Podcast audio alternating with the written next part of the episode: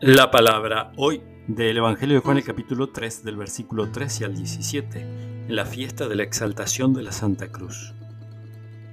Jesús dijo, Nadie ha subido al cielo sino el que descendió del cielo, el Hijo del Hombre que está en el cielo. De la misma manera que Moisés levantó en alto la serpiente en el desierto, también es necesario que el Hijo del Hombre sea levantado en alto para que todos los que creen en él tengan vida eterna. Sí, Dios amó tanto al mundo que entregó a su Hijo único para que todo el que cree en Él no muera, sino que tenga vida eterna. Porque Dios no envió a su Hijo para juzgar al mundo, sino para que el mundo se salve por Él. Palabra del Señor.